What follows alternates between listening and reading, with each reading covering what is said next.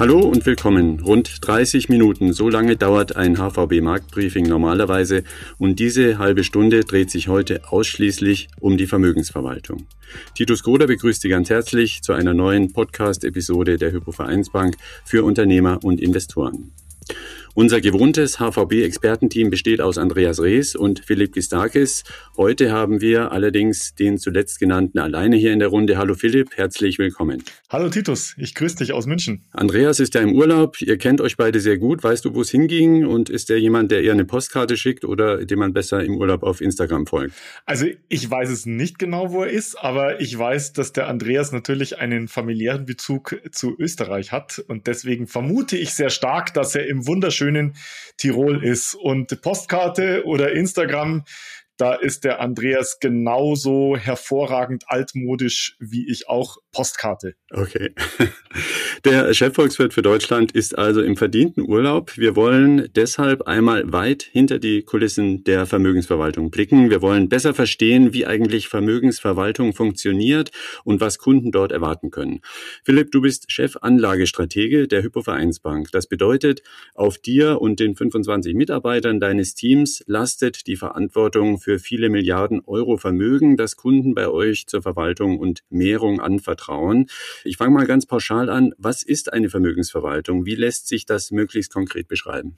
Also zunächst mal ist es genau das, was das Wort Vermögensverwaltung sagt. Wir verwalten das Vermögen. Konkret bedeutet ein sogenanntes Vermögensverwaltungsmandat, wie wir das auch nennen, dass ein Kunde oder eine Kundin bei uns ein Depot eröffnet, dann einen vereinbarten Kapitalbetrag auf dieses Depot überweist und mein Team dann das Geld im Auftrag des Kunden entsprechend anlegen. Das heißt, wir kaufen und verkaufen Wertpapiere dabei. Und das machen wir natürlich jetzt nicht so aus Gutdünken heraus, sondern wir vereinbaren gemeinsam mit dem Kunden vorher eine bestimmte Strategie, nachdem wir das Vermögen entsprechend anlegen. Also der Kunde kann sich auswählen, wie viel Aktien er investiert haben möchte, wie hoch also die sogenannte Aktienquote ist, wie viele festverzinsliche Wertpapiere er investiert haben möchte, ob er andere Bestandteile mit dabei haben möchte, wie zum Beispiel Gold. Und er kann auch weitere Randbedingungen an die Vermögensverwaltung stellen. Und mein Team verwaltet dann das Geld, das Kapital des Kunden auf dem Depot nach den Maßgaben des Depots. Das ist aber nicht die einzige Dienstleistung, die wir anbieten, indem wir sozusagen das Kapital direkt verwalten. Es gibt auch noch andere Möglichkeiten. Wir haben zum Beispiel auch Publikumsfonds, die wir anbieten, in denen unsere Strategien für Kunden zur Verfügung sind. Oder er kann sich auch beraten lassen nach unseren Strategien und dann selbst entscheiden, was er oder sie dann davon tatsächlich implementieren möchte. Mhm. Es gibt ja laut dem Branchenverband EFAMA rund 4500 Vermögensverwaltungen allein in Europa. Da fragt man sich, was macht speziell euch als Anbieter aus? Habt ihr eine bestimmte Nische besetzt oder mit welchem Angebot tretet ihr am Markt auf? Also unser spezielles Angebot ist eine sogenannte einzeltitelorientierte Vermögensverwaltung. Das heißt, unser Ziel ist es, das investierte Vermögen so weit wie möglich in einzelnen Aktien und Anleihen zu investieren. Und wir tun das in einem sogenannten benchmark-orientierten Multi-Asset-Ansatz. Das heißt, wir investieren nicht nur in einer Assetklasse Aktien oder Anleihen, sondern wir streuen das über verschiedene Assetklassen, über Aktien in Europa, Aktien in den USA, in den Schwellenländern in Asien, aber auch in den Anleihemärkten global gestreut. Und was insbesondere unser Markenzeichen ist, und das tun wir auch schon sehr lange, ist eine sogenannte nachhaltige Vermögenshaltung, in der wir das Kapital unserer Kunden nach einer nachhaltigen Investmentstrategie investieren. Und das tun wir schon seit mehr als 15 Jahren. Und übrigens, und da sind wir sehr stolz drauf, mehr als 60 Prozent des von uns verwalteten Vermögens wird bereits nach solchen nachhaltigen Strategien investiert. Mhm. Nun kommt ein Kunde oder eine Kundin zu euch und erteilt ein Mandat, äußert dazu einige spezielle Wünsche, Renditevorstellungen vielleicht. Und dann geht es los. Ihr plant ein entsprechendes Anlage Anlageportfolio. Das ist im Grunde eine sehr rationale Geschichte, denn ihr folgt einem sogenannten Investmentprozess. Was ist das und wie läuft der ab? Also unser Ziel ist es, dem Kunden ein möglichst in einzelnen Aktien und Anleihen investiertes Portfolio zur Verfügung zu stellen. Der ist so ausgestaltet, dass wir einen sogenannten Top-Down-Anlageprozess mit einem Bottom-up Anlageprozess kombinieren. Das hört sich jetzt sehr technisch an, aber das kann man erklären. Ein Top-Down-Anlageprozess, der geht typischerweise von einer makroökonomischen Analyse aus. Also wir überlegen uns, wo sehen wir die Wirtschaft in Europa, in den USA, weltweit, in welcher Position des Konjunkturzyklus sind wir? Sind wir in einer Aufschwungphase? Sind wir in einer gesättigten Phase? Droht möglicherweise ein Abschwung zu kommen? Also solche Fragen stellen wir es, das kombinieren wir dann mit geldpolitischen Überlegungen. Was machen die Zentralbanken? Wo stehen denn die Zinsen? Und dann entscheidet man sich, wie viel Anteil des Portfolios möchte man denn in Aktien investieren, wie viel in Anleihen, wie viel in Gold. Dann kommt natürlich auch noch die Frage hinzu, ähm, Aktien aus welchen Regionen, eher Europa, eher USA, eher Asien oder Schwellenländer. Ähnliches für die Anleihenseite. Und ähm, da bleiben wir aber nicht stehen, sondern wir gehen dann in die Aktienmärkte noch tiefer hinein und überlegen uns auch, basierend auf unseren Vorstellungen über der Phase im Konjunkturzyklus, welche Branchen jetzt besonders attraktiv sind, ob man eher in defensive Branchen wie die Gesundheit oder der Einzelhandel oder Lebensmittel etc. investiert sein möchte oder eher in zyklische Branchen wie zum Beispiel Industriegüter oder Rohstoffe. Und wenn wir dann diese Entscheidungen getroffen haben, welchen Anteil des Portfolios wir in welche Segmente investiert haben möchten, dann kommen wir zur sogenannten Bottom-up Richtung. Dann überlegen wir uns, wie wir sozusagen diese einzelnen Zellen, das kann man sich vorstellen wie so ein Excel-Sheet und da steht dann drinnen Europa Gesundheit und dann überlegen wir uns, wie wir diese x Prozent, die wir jetzt in europäischen Aktien aus dem Gesundheitssegment investieren wollen, welche Unternehmen wir da konkret auswählen. Das ist sozusagen der Investmentprozess, der dahinter steht. Und ganz wichtig, wir kommen da zu diesen unterschiedlichen Strategien, dass wir eben ein Aktienportfolio, sozusagen einen Aktienbaustein uns überlegen und einen Anleihebaustein. Und die unterschiedlichen Strategien kommen dadurch zustande, dass unsere Kundinnen und Kunden nun die beiden Bausteine miteinander mischen können und so ihr Risikoprofil entsprechend einstellen können. Und sie können neben dieser Mischung auch noch weitere Parameter an unserer Strategie beeinflussen. Mhm. Ein solcher Investmentprozess funktioniert also sehr rational, wie wir eben gehört haben. Wie organisiert man eigentlich die unterschiedlichen Aufgaben in einer Vermögensverwaltung, die ja dann hinter dem Investmentprozess steht? Es macht ja nicht jeder alles. Es gibt Spezialisten. Wer macht bei euch was und wie sortiert er das? Wir haben einen tatsächlich sehr arbeitsteiligen Prozess. Versuchen wir das mal ein bisschen auseinanderzunehmen. Bei mir im Bereich sind äh, fünf Spezialistenteams tätig an diesem Investmentprozess. Wir haben zwei sogenannte Strategieteams. Das sind auch die sogenannten Portfoliokonstrukteure. Das sind die Kolleginnen und Kollegen, die sich mit dem grundsätzlichen Aufbau des Portfolios beschäftigen. Warum sind das zwei Teams? Weil wir ein Team haben, das sich mit Aktien und Aktienmärkten beschäftigt und ein Team, das sich mit Rentenmärkten beschäftigt und hier eine besondere Expertise hat. Also die überlegen sich sozusagen, wie soll ein vernünftiges Aktienportfolio und wie soll ein vernünftiges Rentenportfolio aussehen. Und gemeinsam überlegen wir uns dann, wie mischen wir diese Portfolien insgesamt? Sind wir eher aktienübergewichtet oder eher rentenübergewichtet? Verpflichtet. Alle diese Fragen spielen eine Rolle. Das sind also sozusagen die Portfoliokonstrukteure. Da kommt dann ein Satz von sogenannten Modellportfolios heraus und jedes Mandat, das wir für unsere Kundinnen und Kunden verwalten dürfen, bekommt ein Modellportfolio zugeordnet. Und sobald dieses Modellportfolio dem Mandat zugeordnet ist, kommen unsere Portfolio-Manager ins Spiel. Die Portfolio-Manager sind dann nämlich diejenigen Kolleginnen und Kollegen, die dann tatsächlich das Portfolio implementieren, also die Kauf- und Verkauforders eingeben und überwachen, dass das Portfolio nach den Maßgaben des Kunden aufgestellt ist. Das wäre das dritte Team. Das vierte Team ist das Risiko- und Portfolio-Analyse- und Management-Team. Das sind die Kollegen, die sich mit der Analyse des Risikoprofils der Portfolios auseinandersetzen, die auch die ganzen quantitativen Analysen machen. Man nennt das zum Beispiel Performance-Attribution. Wir zerlegen also die Performance, die wir jede Woche machen, in einzelne Komponenten und analysieren, wo kommen denn die Performance her? Was sind die Kontributoren zu dieser Performance? Kommt sie aus der Zinsseite, aus der Währungsseite, von den Aktien, welche Aktiensegmente etc. Und die Risikokollegen überwachen eben auch, dass diese Strategien in den vereinbarten Risikolimiten und Risikobandbreiten sind. Das spielt bei uns eine sehr große Rolle.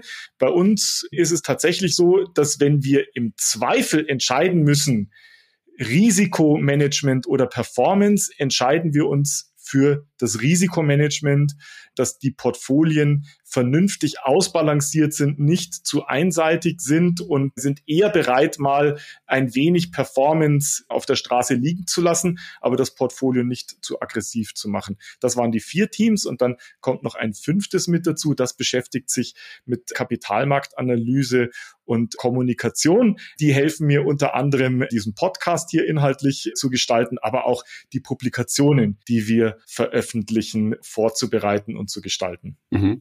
Das sogenannte Risiko am Finanzmarkt, du hast es ja bereits erwähnt, ist ein Phänomen, mit dem ihr täglich umgehen müsst. Konkret ist es ja das Risiko eines Wertverlustes durch eine unerwartete oder auch vielleicht erwartete Marktentwicklung. Das müsst ihr durch bestimmte Anlageentscheidungen in Schach halten. Das nennt man Risikomanagement. Wie muss man sich das in der Praxis vorstellen? Wie läuft so etwas?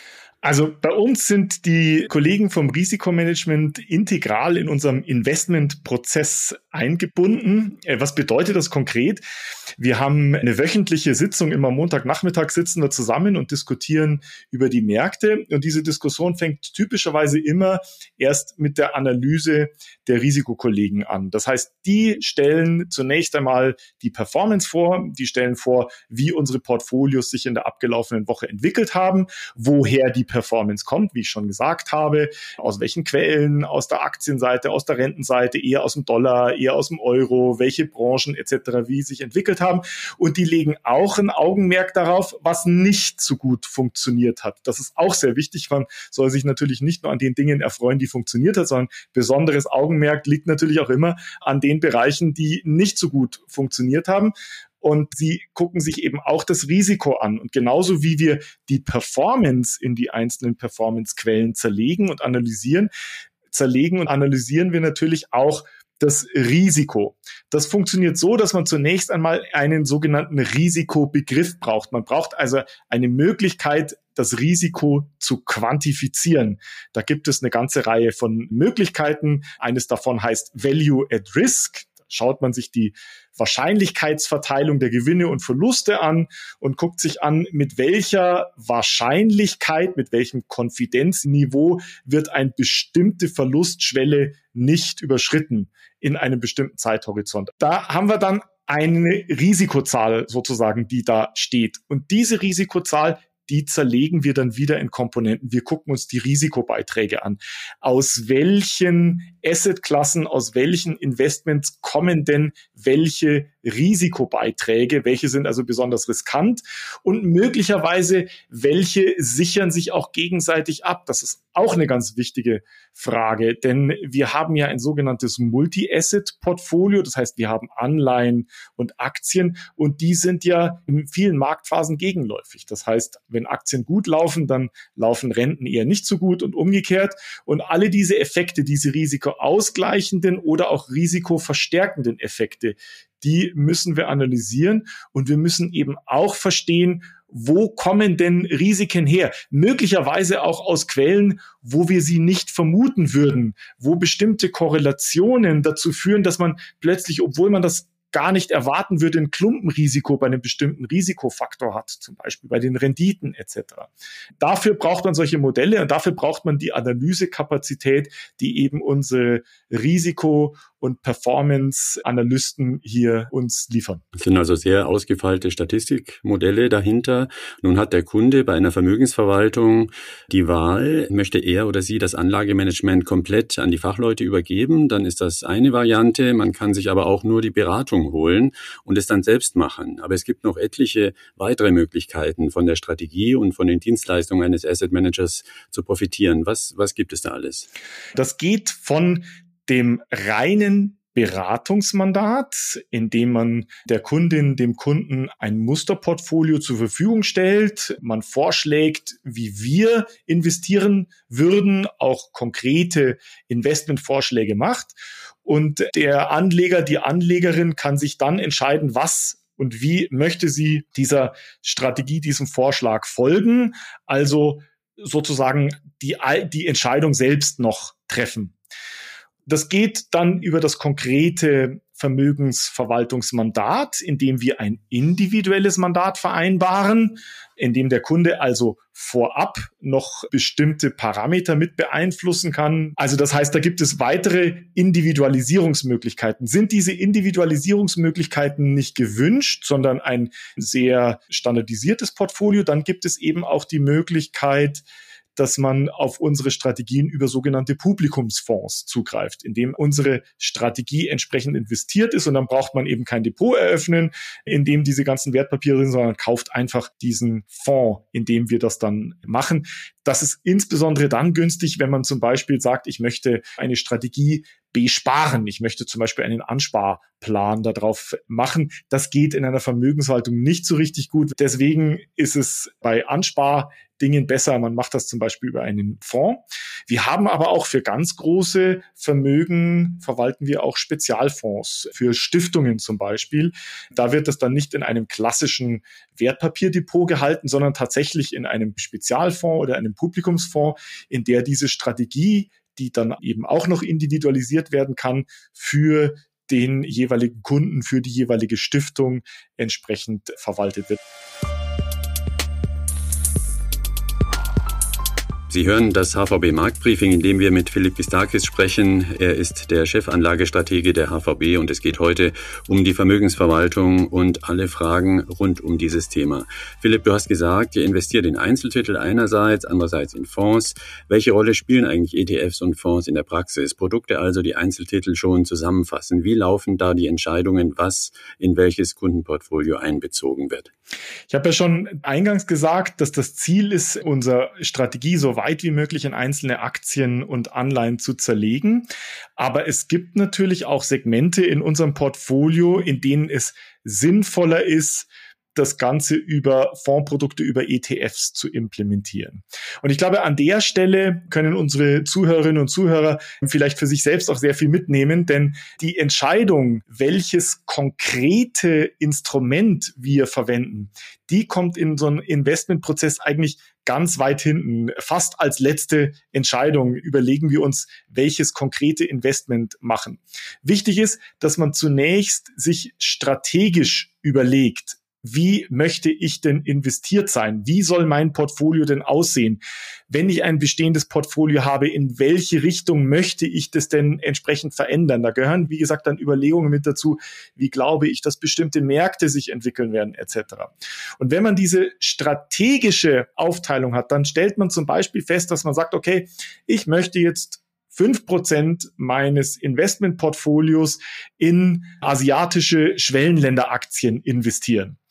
Und wenn man diese Entscheidung getroffen hat, dann stellt man sich die Frage, wie implementiere ich das dann? Welches Instrument nehme ich dann ganz konkret? Und für uns ist es eben so, wenn wir sagen, dass wir zum Beispiel fünf Prozent, ich nehme jetzt irgendeine Summe, ja, irgendeinen Betrag, wenn wir sagen, wir wollen fünf Prozent in einem Portfolio in diesem Bereich investieren, dann stellen wir fest, dass es vermutlich wenig Sinn macht, dass wir diesen 5%-Betrag verteilen, diversifizieren über 20, 30 einzelne Aktien in diesem Marktsegment. Da wird dann einfach das Ganze zu kleinteilig. Und wenn wir das feststellen, dass wir da ein diversifiziertes Portfolio brauchen, das bei uns eher einen Beimischungscharakter hat, dann entscheiden wir uns auch für ETF-Produkte oder Fondsprodukte. Ein anderes Beispiel für den sinnvollen Einsatz eines gemanagten Fonds zum Beispiel, wenn man eine bestimmte konkrete Strategie verfolgt. Zum Beispiel, wenn man sagt, ich möchte jetzt asiatische Technologiewerte haben oder ich möchte zum Beispiel sehr konkret in den Bereich Wasserstofftechnologie investiert sein. Dann kann es Sinn machen, dass man sich entsprechende gemanagte Fondsprodukte heraussucht, in denen eben der Fondsmanager sich ganz konkret mit diesen Themen auseinandersetzt und Entscheidungen trifft, was sind denn die besten Werte, die besten Strategien, die hier verfolgt werden können. Jetzt müssen wir noch eine der wichtigsten Fragen der Vermögensverwaltung überhaupt anschneiden, nämlich die nach dem sogenannten Stockpicking. Wie wählt ihr Einzeltitel aus? Wie kann man das kompakt beschreiben? Wie analysiert er das? Was sind die Kriterien? Wie ich schon gesagt habe, kommt bei uns die Einzeltitelentscheidung sozusagen ganz zum Schluss. Das ist dann wieder so eine Implementierungsfrage. Und wir schauen da sehr stark auf fundamentale Charakteristiken des Unternehmens. Also das ist jetzt aber unser Ansatz. Es gibt durchaus andere valide Ansätze, die das anders machen. Unser Ansatz ist, dass wir zum Beispiel keine Aktien und Anleihen von Unternehmen kaufen, von denen wir aufgrund des Geschäftsmodells, der Positionierung in der entsprechenden Branche, von denen wir nicht fundamental langfristig überzeugt sind. Das heißt, wir kaufen keine Aktien, die jetzt stark im Preis gefallen sind, wo wir sagen, hm, gefällt uns zwar nicht gut, aber die haben jetzt mal temporären Aufholpotenzial. Ja, sowas investieren wir nicht, sondern wir investieren nur in Branchen und in einzelne Titel, wo wir tatsächlich langfristig fundamental überzeugt sind und eben auch eine langfristige Orientierung und ein langfristiges Investment vertreten können. Eine der wesentlichen Kennzahlen, die wir uns anschauen, ist das sogenannte ROE, Return on Equity. Also wie ist die Eigenkapitalverzinsung des Unternehmens. Also das heißt, was macht das Unternehmen für Gewinn im Verhältnis zum eingesetzten Eigenkapital? Und Unternehmen, die in Branchen tätig sind, die da stabil über den Konjunkturzyklus hinweg eine hohe Eigenkapitalverzinsung ermöglichen, die sind eigentlich attraktiv, langfristig. Die sind leider typischerweise häufig teuer, weil das wissen natürlich nicht nur wir, dass das attraktiv sind, das wissen die anderen auch. Das heißt, wir müssen dann, wenn wir diese Unternehmen identifiziert haben, nur noch sicherstellen, dass wir sie nicht zu teuer einkaufen. Und in diesem Sinne ist dann häufig eine Krise wie die vor einem Jahr eine gute Gelegenheit, interessante Unternehmen, von denen wir fundamental überzeugt sind, langfristig hinzuzukaufen. Das heißt, wir haben einen sehr fundamentalen Ansatz, so ein bisschen wie Warren Buffett das auch macht. Also tatsächlich überzeugt sein von der Industrie, langfristig überzeugt sein von dem Unternehmen und dann schauen, dass man das Unternehmen nicht zu teuer kauft. Die Kennzahl hier ist zum Beispiel das Preis-Buch-Verhältnis, also das Verhältnis der Bewertung am Kapitalmarkt zum bilanziellen Eigenkapital. Mhm. Jetzt äh, stellen sich viele Anleger im Zuge der letzten Jahre, kann man fast schon sagen, eine entscheidende Frage. Es gibt kaum noch Ertrag, nominale Rendite auf festverzinsliche Anlagen. Die Realrendite, also die Rendite nach Inflation, die ist ja relevant für den Anleger, ist sowieso quasi durchweg negativ, zumindest bei Staatsanleihen. Warum sind Anleihen immer noch ein so bedeutendes Asset, das in der Vermögensverwaltung Verwaltung eine Rolle spielt. Das hat etwas mit grundsätzlichen Überlegungen der Portfoliokonstruktion zu tun. Ich kann das mal folgendermaßen erläutern. Typischerweise möchte eine Anlegerin oder ein Anleger drei wesentliche Komponenten in seinem Portfolio vereint haben. Die erste wichtige Komponente ist realer Werterhalt. Ich möchte das, was ich als Kapital eingesetzt habe, nach der Investmentperiode zumindest die Kaufkraft dabei wieder zurückbekommen. Also ich möchte sozusagen inflationsadjustiert real mein Geld mindestens zurückbekommen. Das ist der eine Anspruch, den ich an das Portfolio habe. Den zweiten Anspruch, den ich an das Portfolio habe, ist, dass es stabil sein soll. Ich brauche also einen Stoßdämpfer, der mir das Portfolio stabilisiert in Zeiten von hoher Marktvolatilität, wie zum Beispiel vor einem Jahr. Und den dritten Anspruch ist, ich will ja eigentlich nicht nur realen Werterhalt haben, sondern ich möchte auch eine gewisse reale Wertsteigerung haben. Ich will also auch eine gewisse Performance haben. Im aktuellen Umfeld macht es wenig Sinn, Anleihen für den realen Werterhalt einzusetzen, weil wir haben äh, in unserem Podcast immer wieder darauf hingewiesen, dass die das eigentlich nicht mehr leisten können. Die haben schon zum Teil nominal negative Renditen, also können nur nicht mal einen nominalen Werterhalt liefern, geschweige denn einen realen, also nach Inflationsrate Werterhalt liefern. Aber ich brauche eben auch so etwas wie einen Stoßdämpfer in meinem Portfolio. Und da spielen Anleihen eine sehr wichtige Rolle. Und da muss man eben dann als Portfolio-Manager sich überlegen, wie baut man so ein Portfolio auf, das als Stoßdämpfer wirkt. Und ganz wichtig, diese Stoßdämpferfunktion, die bedeutet nicht nur, dass es den Stoß ausgleichen soll, sondern wenn ich in einer Krise bin, wie vor einem Jahr, und die Aktien stark gefallen sind, ich aber überzeugt davon bin, dass es ein Aufholpotenzial gibt, dann brauche ich ja Kapital, mit dem ich dann in die Aktienmärkte investieren kann. Wenn ich zu 100 Prozent in den Aktienmärkten investiert bin, dann kann ich nicht mehr umschiften, dann kann ich nicht mehr nachlegen. Es sei denn, ich habe noch irgendwo anders liquide Mittel, die ich dann da zuschicken kann. In unseren Multi-Asset-Portfolios ist immer ein gewisser Anteil festverzinsliche, stabile Anlagen mit dabei, so dass wir dann in einer Situation wie vor einem Jahr durchaus umschiften können und Aktien sozusagen nahe des Bodens hinzukaufen können und dann im Prinzip unsere Kundinnen und Kunden sogar noch mittelfristig von solchen Volatilitätsereignissen profitieren können. Mhm.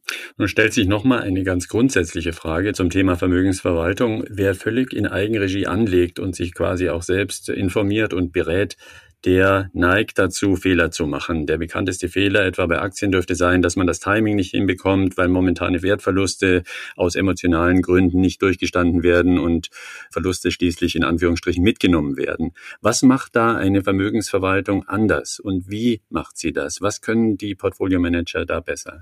Also zunächst einmal ganz offensichtlich haben wir mehr Man- oder Woman-Power. Das heißt, wir haben einfach wesentlich mehr Analysekapazität, um die Märkte im Einzelnen zu analysieren und zu verstehen und entsprechende Entscheidungen zu treffen. Das ist das Erste, was wir bieten können.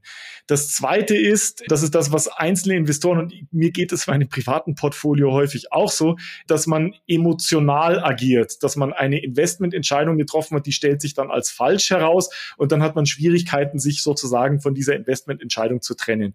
Und wir gehen da professionell sehr unemotional heraus, wenn wir in unseren Investment-Committee-Sitzung. Ich habe schon diese wöchentliche Sitzung, in denen wir da Montagnachmittag mitunter mehrere Stunden zusammensitzen und diskutieren. Wenn wir da nach der dritten, vierten Sitzung feststellen, dass eine bestimmte Investment-Idee eine schlechte Idee war, das einfach nicht funktioniert hat, dann sagen, okay, das verkaufen wir jetzt, da müssen wir jetzt ein bisschen Verlust realisieren, aber besser den Verlust eingrenzen und ein besseres Investment irgendwo anders finden. Und das ist etwas, was private Investoren, die über ihr eigenes Portfolio schauen, selbst wenn sie das hauptberuflich machen, mir geht es mitunter auch so, ähm, dass man da Verlusten zu lange zuschaut. Das ist ein wichtiger Punkt. Und ein anderer wichtiger Punkt, der hat dann auch sehr viel mit Know-how und Technik zu tun. Ich habe ja gesagt, die wichtigsten Überlegungen sind, wie möchte ich denn strategisch aufgestellt sein? Was ist mein Marktview? Was glaube ich wird passieren? Wie ist das zukünftige Szenario? Und dann geht es darum, dieses Szenario möglichst effizient und effektiv und fehlerfrei zu investieren. Mal ein konkretes Beispiel. Wenn ich das Szenario hätte oder habe, das haben wir tatsächlich, dass die Renditen mittelfristig steigen werden, dann möchte ich ein Portfolio aufbauen, in dem die Assets dann auch in diesem Szenario sich positiv entwickeln. Und dazu muss ich dann aber auch wissen, wie hängen denn diese entsprechenden Anlagen mit diesem Risikofaktor Renditen zusammen? Da haben wir was ganz Interessantes gesehen. Also ganz offensichtlich ist es so, wenn die Renditen steigen, dann fallen die Kurse von Anleihen. Das ist einfach. Es gibt aber eben auch Aktien, insbesondere solche, die sehr hoch bewertet sind, die also sehr teuer sind, deren Aktienkurs stark vom Renditeniveau abhängt über diese Bewertung. Und wenn ich jetzt einen Fehler mache und sage, naja, ich verkaufe jetzt meine Anleihen, kaufe Aktien, aber die eine hohe Sensitivität zur Rendite haben, dann habe ich einen Fehler gemacht.